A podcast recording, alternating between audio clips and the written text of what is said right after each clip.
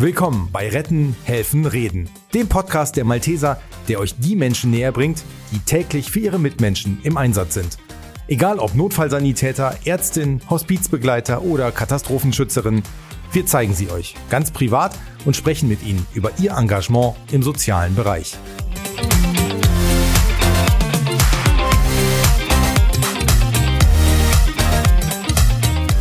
Hallo, ich bin Patrick Pöhler und euer Host bei diesem Podcast. Ich habe heute mit Jens gesprochen. Jens ist einer der erfahrensten Höhlenretter, den die Malteser haben. Er hat mir erzählt, wie vielseitig die Helfer sein müssen und warum es manchmal richtig kompliziert ist, Verletzte und Vermisste aus einer Höhle zu retten.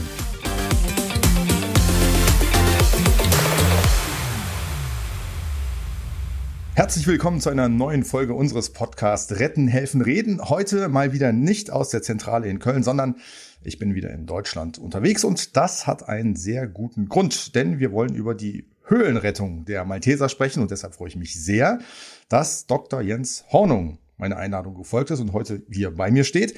Er ist Diplom-Journalist, Diplom-Geologe und promovierter Geowissenschaftler an der Uni in Darmstadt. Schön, dass du da bist. Ja, Dankeschön. Was versteckt sich hinter der Höhlenrettung? Kannst du das pauschal erklären?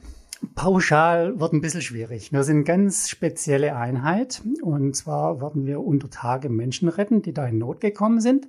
Und da haben wir nämlich mit etlichen Schwierigkeiten zu kämpfen, wie Kälte, Nässe, vertikale Schachtabstiege, Siphone, wir müssen tauchen, wir müssen klettern, wir müssen durch Engstellen kriechen. Also ein ganzes Potpourri von Schwierigkeiten, die wir da lösen müssen, um jemanden zu retten. Und das muss jeder Einzelne von euch können? Also jeder Einzelne muss tauchen, Erste Hilfe können, klettern? Ja, auf jeden Fall. Also äh, wir haben natürlich Spezialisten, aber so Grundkenntnisse, um sich in der Höhle bewegen zu können, muss nicht jeder haben. Wir müssen Material reinbringen. Wir müssen dann entsprechend dieses Material auch benutzen. Flaschenzüge, Seilbahnsysteme. Und da muss natürlich jeder äh, wissen, wo er anpacken muss und wie er das Material zu benutzen hat und was er zu tun hat. Das heißt, wer bei euch mitmachen möchte, der braucht erstmal eine ganze Zeit, um daran geführt zu werden? Wir haben ein tolles Ausbildungssystem. Es ist also kein Problem, klar. Aber das macht ja auch Spaß, was zu lernen, eine Herausforderung anzunehmen eben äh, diese Schwierigkeiten zu meistern. Und deshalb haben wir jeden Freitag abends äh, für die Leute, die in der Gegend sind, eine Ausbildung zu verschiedenen Themen. Wir haben dann auch Ganztagesausbildungen am Wochenende. Wir haben mehrtägige Seminare, wo man das macht, wenn man von weiter her anreist. Wir sind ja über ganz Baden-Württemberg verstreut. Und da werden wir alles lernen, was wir so brauchen, um dann die Menschen aus Untertages Notsituationen zu retten. Wie lange braucht man da, wenn man bei euch anfangen möchte für so eine Ausbildung, um das dann am Ende so gut zu können, wie du es kannst vielleicht? ja, also ich hoffe, dass ich es gut kann. Ja, also ich gehe ich davon aus.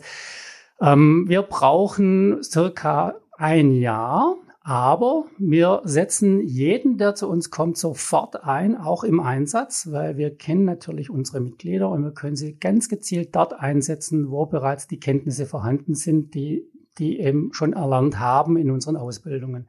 Also jeder ist herzlich willkommen, kann sofort eingesetzt werden und dann führen wir es Stück für Stück, Learning by Doing, die neuen Mitglieder an ihren zukünftigen Einsatzzweck hin.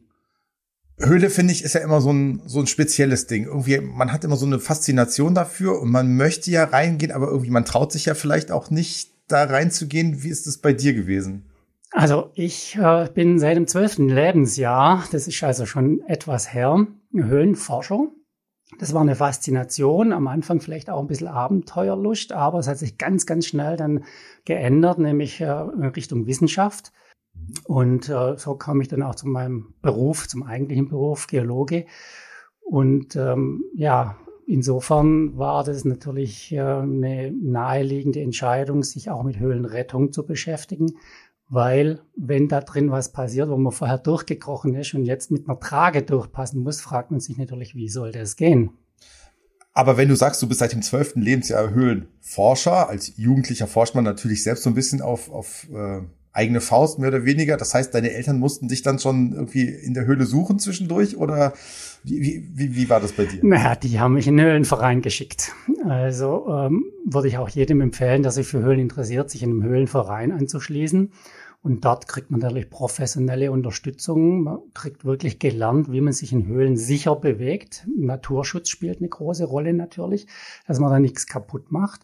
Und äh, das ist eine tolle Gemeinschaft, Kameradschaft und das ist eine tolle Sache, wo ich jedem empfehlen würde, das über einen Höhlenverein zu machen, nicht einfach so reinzurennen. Und das Faszinierende an der Höhle ist, dass keine Höhle ist wie eine andere Höhle, dass jede quasi unterschiedlich ist? Ja, auf jeden Fall. Also die Höhlen, es gibt Wasserhöhlen, es gibt Schachthöhlen, Horizontalhöhlen. Jede Höhle sieht anders aus. Wir haben wunderschöne Räume, wir haben wunderschöne Wasserpassagen, man kann auch tauchen, Siphone gibt's auch. Und das Tolle ist natürlich, wenn man als Höhlenforscher Neuland entdeckt. Also ein Bereich, wo noch nie jemand vorher einen Fuß hingesetzt hat. Das ist vergleichbar wie wenn man auf den Mond fliegt oder zum Mars, ja, oder die Tiefsee erkundet. Also das ist ein Bereich, den man sich erschließen kann. Und dieses Gefühl, in einen neuen Raum zu kommen, wo noch niemals jemand war und es völlig unverändert vorfindet, das ist eine tolle Sache für Höhlenforscher. Dann wollen wir das geografisch noch mal so ein bisschen ähm, angehen. Vom Dialekt her merkt man schon, du kommst aus Baden-Württemberg. Ja, Schwabe. Ähm, Schwabe, genau. Ähm, das heißt, ihr beschränkt euch auf die Höhlen in Baden-Württemberg oder wo helft ihr? Ja, also wir sind momentan in Baden-Württemberg unterwegs. Da gibt es ca. 3000 Höhlen. Wir 3000? Haben 3000, ja. Also, und wir haben auch sehr große Systeme drunter, große Wasserhöhlen. Ähm, wir haben große Schachtstrecken, die wir da haben, bis zu 150 Meter in mehreren Stufen. Und äh, wir haben eine intensive Community, die halt Höhlenforschung, Wissenschaft macht. Wir haben auch kommerziellen Höhlentourismus. Und da haben wir natürlich im Prinzip potenzielle Kundschaft, würde ich mal so salopp sagen. Und ähm, ja, Baden-Württemberg. Und wenn wir aber angefordert werden, auch außerhalb Baden-Württembergs, war ja schon mehrere größere Höhlenrettungen, die bis zu zwölf Tage gedauert haben, eine Woche neulich in der Türkei. Wenn wir angefordert werden, können wir nicht überall hin. Klar, wer uns braucht, wir kommen. Und wie oft werdet ihr angefordert? Also zum einen in Baden-Württemberg, aber auch darüber hinausgehend. Also wie oft seid ihr im Einsatz? Also wir haben sehr unterschiedliches Einsatzszenario. Es gab Jahre, da sind wir dreimal im Jahr rausgerufen worden. Es gibt aber auch mal drei Jahre ohne Einsatz. Aber im Schnitt würde ich mal sagen, langjährigen Schnitt so einmal im Jahr. Das klingt jetzt nicht viel, aber man muss dazu sagen, wenn eine Höhlenrettung passiert, dann ist es ein Riesenereignis. Man braucht sehr viele Leute, man braucht eine ganz ausgefeilte Logistik, eine unglaubliche Materialschlacht, wenn man das so sagen darf. Und ähm, das sind natürlich äh, Ereignisse, da kann keiner helfen außer die Höhlenrettung. Und deswegen müssen wir halt auch trainieren. Wir müssen einsatzbereit sein für den Fall, auch wenn es jetzt nicht regelmäßig vorkommt. Wie stelle ich mir das vor? Also wer ruft euch an. Da ist irgendein Unglück passiert, irgendjemand ist in der Höhle. Was, was passiert dann? Also die Insider, die wissen natürlich, wen sie anrufen müssen. Die rufen die Höhlenrettung direkt an, weil man sich kennt. Das sind die Höhlenforscher. Dann gibt's aber natürlich ähm, die Leute, die kommerziell oder eben auf eigene Faust in Höhlen gehen, die rufen im Normalfall die Rettungsleitstelle an, also 112. Dort wird dann unsere Rettungsleitstelle, die ist in Göppingen, ähm, alarmiert. Die alarmiert uns über die Vera zum Beispiel, also Alarmierungssystem. Dann kriegen wir den Alarm. Wir erkundigen uns, was ist passiert, wo ist es passiert, was können wir machen und dann organisieren wir uns und fahren dahin. Und wie lange dauert das, bis ihr euch organisiert habt? Also wenn ihr die, den Anruf bekommen habt, bis ihr dann vor Ort seid? Ja, also die Zeit, da ist ein, wirklich ein Thema, wo man drüber reden muss. Äh, zum einen, der Alarm ist schon mal sehr verzögert, weil wenn was passiert, muss derjenige aus der Höhle raus. Da funktioniert kein Handy, keine Chance. Dann in der Gegend, wo es Höhlen gibt, Alptäler, da gibt es vielleicht auch kein Handy. Also bis der Alarm erstmal abgesetzt wird, dauert vielleicht eine Stunde, mhm. sogar zwei. Kann sogar mal acht Stunden dauern, wenn die Höhle groß ist, bis überhaupt der Alarm abgesetzt wird. Dann geht es natürlich relativ schnell, bis der bei uns ankommt. Aber wir sind in ehrenamtliche Gliederung. Das heißt, es erwischt uns am Wochenende, es erwischt uns mitten in der Nacht. Die Leute sind auch privat unterwegs. Wir haben keine Bereitschaft natürlich. Mhm. Und dann brauchen wir so circa ein bis anderthalb Stunden, bis dann wir wirklich äh, rausfahren und dann kommt die Fahrzeit zur Höhle dazu. Also das kann schon mal zwei Stunden dauern, bis wir dann überhaupt an der Höhle sind. Und dann müssen wir natürlich noch zum Verletzten in die Höhle rein, was wiederum je nach Höhle einen Zeitaufwand erfordert. Und ihr auch nicht immer wisst, wo der, der Verletzte ist, oder wisst ihr das dann eigentlich schon, wenn ihr angefordert seid? Das meistens wissen wir, wo der Verletzte liegt, weil äh, sind ja Kameraden dabei, im Normalfall die alarmieren, die können genau sagen, wo der Verletzte liegt, was passiert ist. Wir haben aber auch schon Suchanfragen gekriegt, weil äh, es sind einfach Höhlengänger nicht zurückkommen. Also es kommt einfach keiner mehr aus der Höhle raus. Und dann müssen wir suchen. Ja, da hilft uns natürlich Polizei, die das Fahrzeug vor dem Eingang findet oder äh, irgendwie Feuerwehr, die dann eben mal an, an, an den Eingang hingehen kann und gucken, steht da ein Sack oder die Bergwacht macht es dann auch für uns, äh, die natürlich etwas schneller dann reagieren kann als wir. Und äh, dann haben wir natürlich auch wirklich Einsätze, wo wir fünf, sechs Höhlen einfach kontrollieren müssen. Wo sind die Leute? Deshalb auch der Tipp, äh, sagt immer Bescheid, wenn ihr in eine Höhle geht, wo ihr seid, wann ihr zurückkommen wollt, dass wir halt, wenn niemand zurückkommt, einfach wissen, wann und wohin wir gehen müssen. Ich habe das bei euch, glaube ich, auf der Webseite ge gelesen, bei einem Fall, wo die einfach zu lange in der Höhle drin geblieben sind, weil es denen wahrscheinlich so gut gefallen hat und die äh, Angehörigen sich Sorgen gemacht haben und euch dann gerufen haben und die waren aber alle wohl auf. Ja, also das haben wir auch. Ne? Also wir haben auch schon Einsätze gehabt, da haben die einfach vergessen, sich zurückzumelden bei den Angehörigen. Die saßen dann beim Schnitzel in der Kneipe und dann kam halt ein Anruf, ja, die sind nicht zurückgekommen waren irgendwie nicht erreichbar, aber solche Sachen klären sich dann eigentlich relativ schnell auf, weil irgendwie früher oder später erwischt man dann die Leute auch auf dem Handy und sagen, ach, oh, sorry, wir haben es vergessen. Ja, also klar, aber lieber einmal zu viel als einmal zu wenig, weil wenn keiner zurückkommt, dann brauchen wir uns wirklich. Aber das sind ja in Anführungszeichen die, die schönen Geschichten, die gut ausgehenden Geschichten. Ich wollte noch mal bei den Höhlen bleiben. Ähm, wenn da der Anruf kommt, ihr kennt ja jetzt nicht jede Höhle. Wenn ihr 3000 Höhlen in, in Baden-Württemberg alleine habt, äh, ein paar werdet ihr kennen, wo die Leute drin sind, aber ein paar werdet ihr halt auch nicht kennen, oder? Ja, also die äh, typischen Kandidaten, wo was passieren könnte, die stark frequentiert sind, die kennen wir natürlich alle. Da haben wir auch schon prophylaktisch äh, Übungen gemacht. Wir haben da auch unsere Aufhängepunkte schon sitzen. Da geht's dann relativ schnell. Aber wir haben ein sogenanntes Gefahrenkataster entwickelt. Die haben wir auf dem PC. Das heißt, wir können, wenn ein Höhlenname fällt oder ein Gebiet in Frage kommt, wo ein Unfall passiert ist, können wir nachgucken, welche Höhle gibt's da, was hat die Höhle für Schwierigkeiten. Und wir haben auch einen direkten Anschluss an dieses offizielle Höhlenkataster. Höhlen sind ja vermessen, kartografiert. Und da haben wir nicht Zugriff und können uns dann vorbereiten auf den Einsatz. Jetzt bist du Diplom-Geologe. Inwieweit hilft dir das auch bei deiner Arbeit äh, bei den Maltesern? Ja, das hilft natürlich unglaublich. Also ähm, an diesem Diplom-Geologe hängt noch eine Sprengberechtigung dran. Stimmt, das habe ich auch gelesen. Ja. Wahnsinn. Und äh, gerade wenn man Gesteine bearbeitet, dann hilft es natürlich enorm. Ja? Wenn man Klüftigkeit, die Festigkeit vom Gestein einfach sehen kann, kann man natürlich ganz anders arbeiten. Und auch wenn man jetzt in der Forschung aktiv ist, kann man an dem Kluftmuster sehen, in welche Richtung die Höhle eine Fortsetzung haben könnte. Man hat über die Schichten natürlich entsprechende Vorkenntnisse und kann dann eigentlich auch besser die Höhlen, den Höhlenverlauf einschätzen und was für Schwierigkeiten da kommen könnten, wie die Höhle weitergehen könnte und so weiter. Mhm. Und wenn ihr jetzt dann am Einsatzort eben seid, ähm, dann habt ihr ja, du hast eben schon gesagt, eine Materialschlacht ist es, äh, mehr mhm. oder weniger.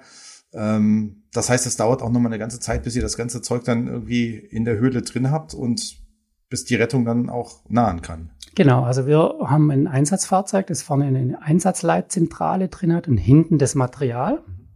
Und äh, von dort aus agieren wir. Das heißt, wir fahren so dicht wie möglich an die Höhle.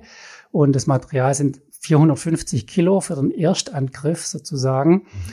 Da werden wir dann schon Säcke vorgepackt, da werden wir dann die Säcke nehmen, in die Höhle transportieren und äh, anfangen. Und je nachdem, wie eng, wie viele Schachtabstiege gibt, es gibt, wird es natürlich auch schon mal entsprechend anstrengend und es wird auch ähm, eine gewisse Zeit natürlich dauern. Und mit wie vielen Leuten seid ihr dann bei so einem Einsatz üblicherweise?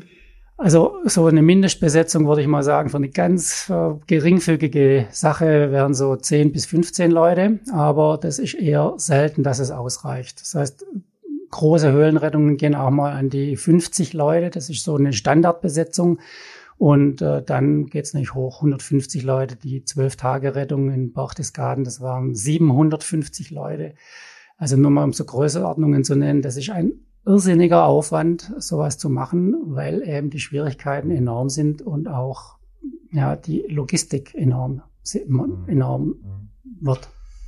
Was macht das mit dir, mit dir persönlich, wenn du dann bei dem Verletzten angekommen bist und, und, und du ihn dann da erlebst? Ähm, dann bist du erstmal im Tunnel, also im Tunnel quasi, im wahrsten Sinne des Wortes, in der Höhle, ähm, und hilfst ihm und bist dann erstmal voll in deinem Ding und die Entspannung kommt dann erst, wenn er raus ist?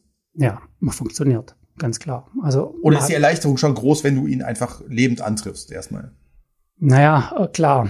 Aber lebend antreffen heißt in der Höhle, er ist definitiv in keinem guten Zustand. Er ist definitiv unterkühlt. Mhm. Das kann man sagen. Das ist unser größtes Problem. Wir müssen also wirklich uns anstrengen für die Unterkühlung mit Atemlufterwärmung, mit Wärmepacks, mit Wärmezelt. Äh, wir müssen den erstmal stabil kriegen, weil eine Höhlenrettung dauert äh, eben viele, viele Stunden bis zu mehrere Tage. Das heißt, wenn der Verletzte auskühlt, dann haben wir ein richtiges Problem. Und äh, in der Zeit, wo wir ihn medizinisch und äh, wegen der Unterkühlung versorgen, wird natürlich die Höhle vorbereitet für den Transport. Das heißt, wenn ich da ankomme, dann muss ich erstmal die Lage checken. Was, wie geht's dem Verletzten? Was hat er? Wir haben ja auch einen Notarzt, mhm. der dann sich darum kümmert und Leute, die darauf spezialisieren, Rettungssanitäter, Anästhesisten, alles da. Und äh, wenn der Job erledigt ist, dann können wir uns ein bisschen entspannen. Das heißt, der Notarzt muss aber auch klettern und tauchen können? Ja. ja. Der ist dann auch bei euch im Team oder wo kommt der dann hin? Der ist bei uns im Team. Und äh, wenn der mal im Krankenhaus arbeitet und halt gerade bei einer OP nicht weg kann, dann haben wir natürlich auch äh, Ersatz. Wir mhm. können dann aber auch ähm, auf so eine Art Telemetriesystem zurückgreifen. Das heißt, wir haben eine Telefonleitung reingelegt und wir können auch dann ähm, per Telefon einen Notarzt konsultieren und dann eben der Rettungsassistent drin kann dann gewisse Dinge ausführen auf Anordnung vom Notarzt. Jetzt hast du gesagt, es kommt im Schnitt einmal im Jahr vielleicht vor. Was ist denn das ich wollte gerade Event sagen, das kann man nicht sagen. Was, was ist denn die Rettung, an die du dich am meisten erinnerst, die so bei dir prägend im, im Kopf geblieben ist? Also wir hatten eine Rettung, da hatte sich jemand den Oberarm gebrochen mit sehr starken Schmerzen in der Falkensteiner Höhle. Und da gibt's Siphon und wir mussten dann eben diesen Verletzten durch den Siphon durchtransportieren. Vielleicht kannst du Siphon noch mal erklären für alle die, die nicht wissen, was es ist. Ja, Siphon ähm, kann man sich ganz einfach vorstellen. Man hat Siphone zu Hause, nämlich am Waschbecken, am Klo. Das heißt, da fällt die Höhlendecke in den Wasserspiegel rein. Das heißt, man muss dann tauchen und der Höhlengang steht komplett unter Wasser. Und das ist natürlich mit einem Verletzten nicht ganz so einfach, der auf einer Trage liegt. Und ähm, Schmerzmittel mussten gegeben werden, aber man kann natürlich jemand, der mit Schmerzmittel äh, voll gepumpt ist, sage ich mal salopp, jetzt nicht äh, einen Atemregler aufsetzen, eine Taucherbrille aufsetzen und ihn da durchbringen. Das heißt, man musste dann eben das so dosieren, dass es vorher abgebaut wird, dass man dann nochmal fragen konnte, bist du wirklich einverstanden, dass wir das so machen, ja. Das heißt, der geht dann auch durchs Wasser, der geht muss, muss er durch. Genau, der geht durch das Wasser durch, verletzt, äh, mit Atemregler, mit Taucherbekleidung natürlich. Und ähm, dann hinterher, wenn er draußen ist, dann wird er natürlich wieder ähm, unter Schmerzmittel gesetzt und dann folgt der Rest der Rettung. Das war also schon einmalig so eine Sache in Deutschland, die wir da durchgeführt haben. Ähm, ist nicht üblich, aber man hat halt keine andere Chance. Da, wo man reingeht in die Höhle, muss man hinterher auch wieder raus. Hm, faszinierend. Ähm wie trainierst du selber? Also wie, wie, wie bereitest du dich auf Einsätze vor? Also ich werde natürlich äh, an alle Ausbildungen teilnehmen. Ich bin auch selber ja Ausbilder. Wir machen also diese Ausbildung, aber das ist ja nicht alles. Das sind Fachkenntnisse, die man sich da erwirbt. Eine gewisse körperliche Fitness braucht man auch. Das ist natürlich aber jedem selben überlassen. Man kann die Leute halt je nach Fitness, was sie sonst so machen, einsetzen. Sportlich sind wir irgendwie alle. Mhm Persönlich, äh, ich gehe einmal in der Woche laufen, ich bin im Bergsporttraining, ich bin noch im Rückentraining, ich reite, ja, und also sportlich immer aktiv, weil es halt schon eine gewisse körperliche Anstrengung, die man da macht. Also ein Patient mit Trage wiegt 250 Kilo, mhm. weil da kommt noch ein Tragen Bekleidung dazu und wenn man das mit Flaschenzüge, Seilbahnsysteme irgendwo hochziehen muss, man hat halt Hilfsmittel, ja, aber trotzdem ein paar Muckis schaden nicht. Und du machst das Ganze jetzt nicht erst seit ein paar Tagen, sondern du hast das Ganze damals so mit in die Wege geleitet, richtig? Ja, richtig. Ja, gut, gut, recherchiert, ja. Also die Höhlenrettung, die gibt seit 1980er Jahren, die Vorläufer. Dann, wir sind gegründet worden 1986, also uns gibt's auch schon eine ganze Menge. Und dann eine kurze Zeit später sind wir dann zum Malteser Hilfsdienst gekommen, durch gute Kontakte, durch Erste-Hilfe-Ausbildung natürlich. Und das hat sich einfach als Symbiose perfekt bewährt, eine offizielle Rettungsorganisation mit unserer Fachkenntnis und wir sind da total glücklich damit, dass wir diese Symbiose gefunden haben und die langjährige Erfahrung hilft natürlich ungemein bei der mhm. Bewältigung der Einsätze. Ist es einfacher geworden, weil die technischen äh, Möglichkeiten besser geworden sind? Sind die Menschen, haben die sich verändert? Also gehen die nicht mehr ganz so viel in die Höhle wie vielleicht früher oder gehen die gerade jetzt mehr in die Höhle? Ja, also da hat sich einiges verändert. Die Technik, wir haben früher alles selber gebaut. Wir mussten unsere Tragen selber bauen. Also wir sind im Keller gestanden, haben mit Glasfaser und Epoxidharz laminiert, um eine Körper angepasste Form einer Trage selber zu bauen. Wir haben genäht, um flexible Tragen zu bauen. Es gab nichts. Also Höhlenrettung, es gab noch nicht mal eine Höhenrettung. Ja? Also Höhenrettung, Höhlenrettung. Nicht mal eine Höhenrettung, da haben wir auch ein bisschen Material abschauen können und verwenden können. Aber für Höhle speziell gibt es heute auch nur wenige Hersteller, aber es gibt welche. Das hat uns ein bisschen einfacher gemacht. Man muss dazu sagen, die kommerziell käuflichen Höhlenrettungsmaterialien, die sind nicht so gut wie das, was wir damals selber gebaut haben. Mhm. Und die Menschen haben sich auch etwas verändert. Früher gab es eigentlich nur Höhlenforscher. Und ähm, seit paar Jahrzehnten kommt diese kommerzielle Seite, Abenteuertourismus, würde ich mal sagen, gegen Geld dazu. Und es äh, gibt so mehr oder weniger Individualismus, dass die Leute halt generell nicht mehr in Vereine gehen, sondern halt selber versuchen, was zu machen. Die Geocacher waren eine Zeit lang ein Problem. Mhm.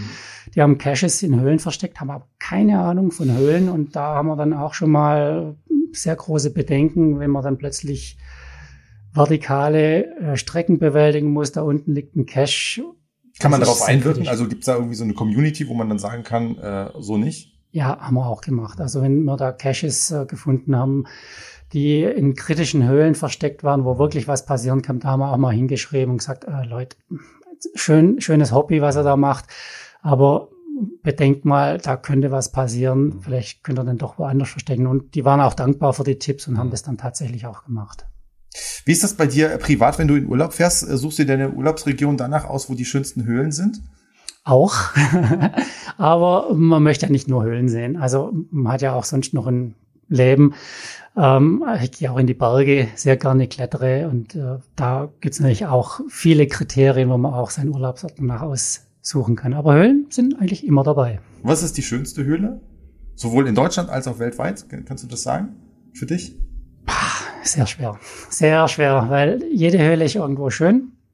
Aber es gibt natürlich Highlights, klar. Also auf der Schwäbischen Alb jetzt speziell gibt es natürlich dieses Blauhöhlensystem. Es gibt die Falkensteiner Höhle, die schon sehr, sehr schön sind. Und weltweit, ja, muss man sagen, ähm, gut, Schauhöhlen würde ich jetzt mal empfehlen. Das sind eigentlich diese Höhlen in Slowenien, Postojna. Generell sehr, sehr schöne Ziele, aber auch die Schauhöhlen in Frankreich, Ardèche sind Tropfsteinschmuck mag. Mhm. Sehr schöne Ziele. Mhm. Wie sieht es generell mit dem Nachwuchs bei euch aus? Kommt da immer äh, was nach oder ist es schwer, äh, die, die Menschen dafür zu begeistern für die Höhlenrettung? Also es tröpfelt, würde ich mal sagen. Aber das ist. Es tröpfelt in der Höhle. Es tröpfelt in der Höhle, sowohl von der Decke als auch bei uns mit dem Nachwuchs ähm, wird schwierig. Also wir haben Nachwuchs aus Höhlenforscherkreisen, wir haben Nachwuchs äh, aus äh, auch Malteserkreisen, aus Rettungsdienstkreisen. Aber es könnte für unseren Geschmack durchaus mehr sein und die Motivation ist eigentlich da, weil es macht unglaublich Spaß im Team. Wir haben eine tolle Ausbildung und wir haben ein sehr, sehr interessantes Tätigkeitsfeld. Es ist nicht zu aufwendig, weil wir haben jetzt nicht so viele Einsätze.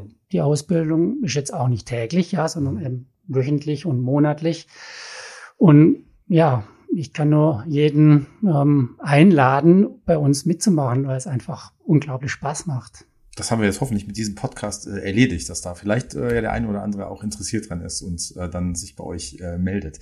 Ähm, Gibt es euch mit der Höhenrettung nur in Baden-Württemberg oder äh, gibt es mehrere äh, in Deutschland bei den ja. Maltesern? Ja, also bei den Maltesern gibt's nur uns in Baden-Württemberg.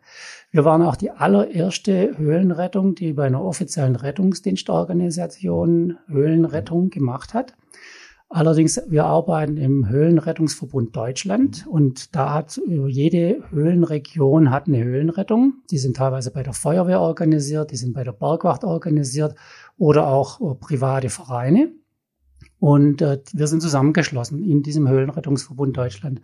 Wenn also jemand Hilfe braucht, dann kommen die anderen und helfen jedem. Jeder hilft jedem.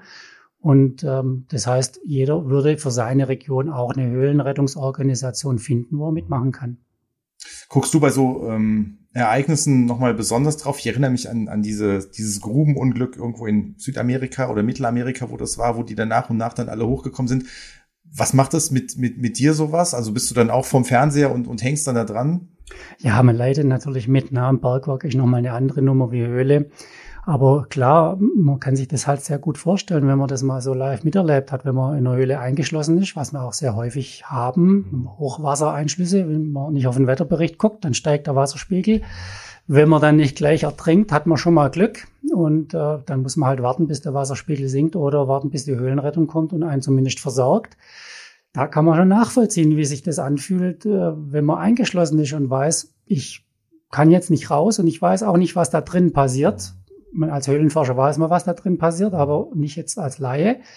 Da kann man schon Angst haben und da bibbert man natürlich mit. Du hast eben einen Tipp schon gegeben, wenn man in die Höhle geht, man soll auf jeden Fall den Leuten sagen, dass man drin ist, wo man drin ist, wann man gedenkt wiederzukommen. Gibt es noch mehr Tipps, die die Laien beherzigen sollten? Ja, klar, eine ganze Reihe. Also das wäre das eine, dass jeder weiß, wo man steckt.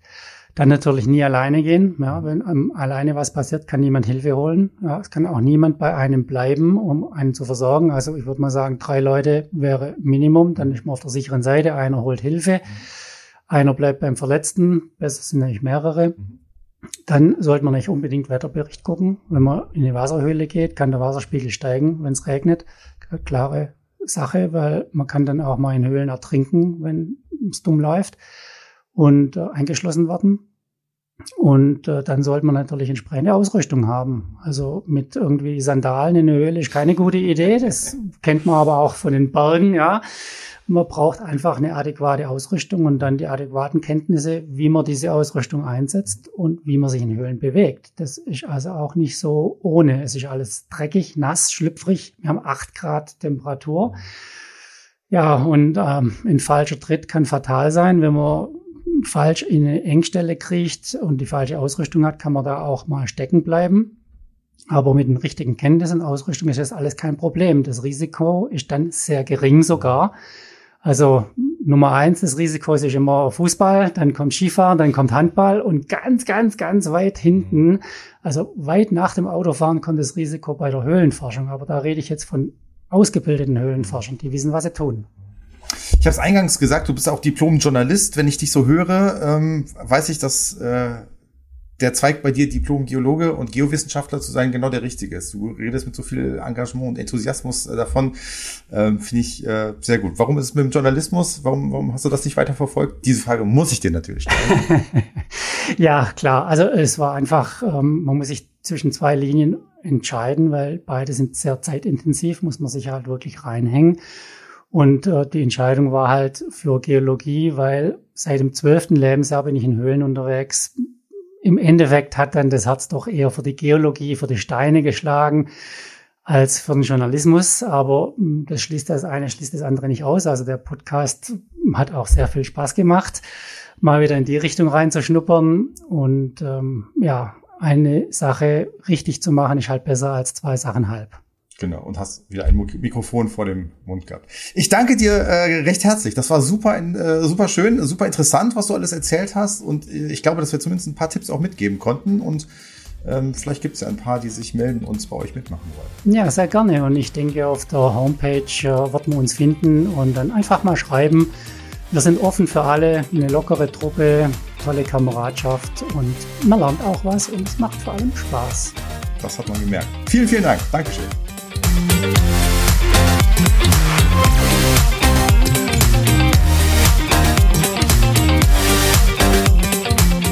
Schön, dass ihr bei unserem Podcast Retten, Helfen, Reden mit dabei gewesen seid. Ihr findet uns ab jetzt regelmäßig, mindestens einmal im Monat, überall da, wo es Podcasts gibt. Bis bald.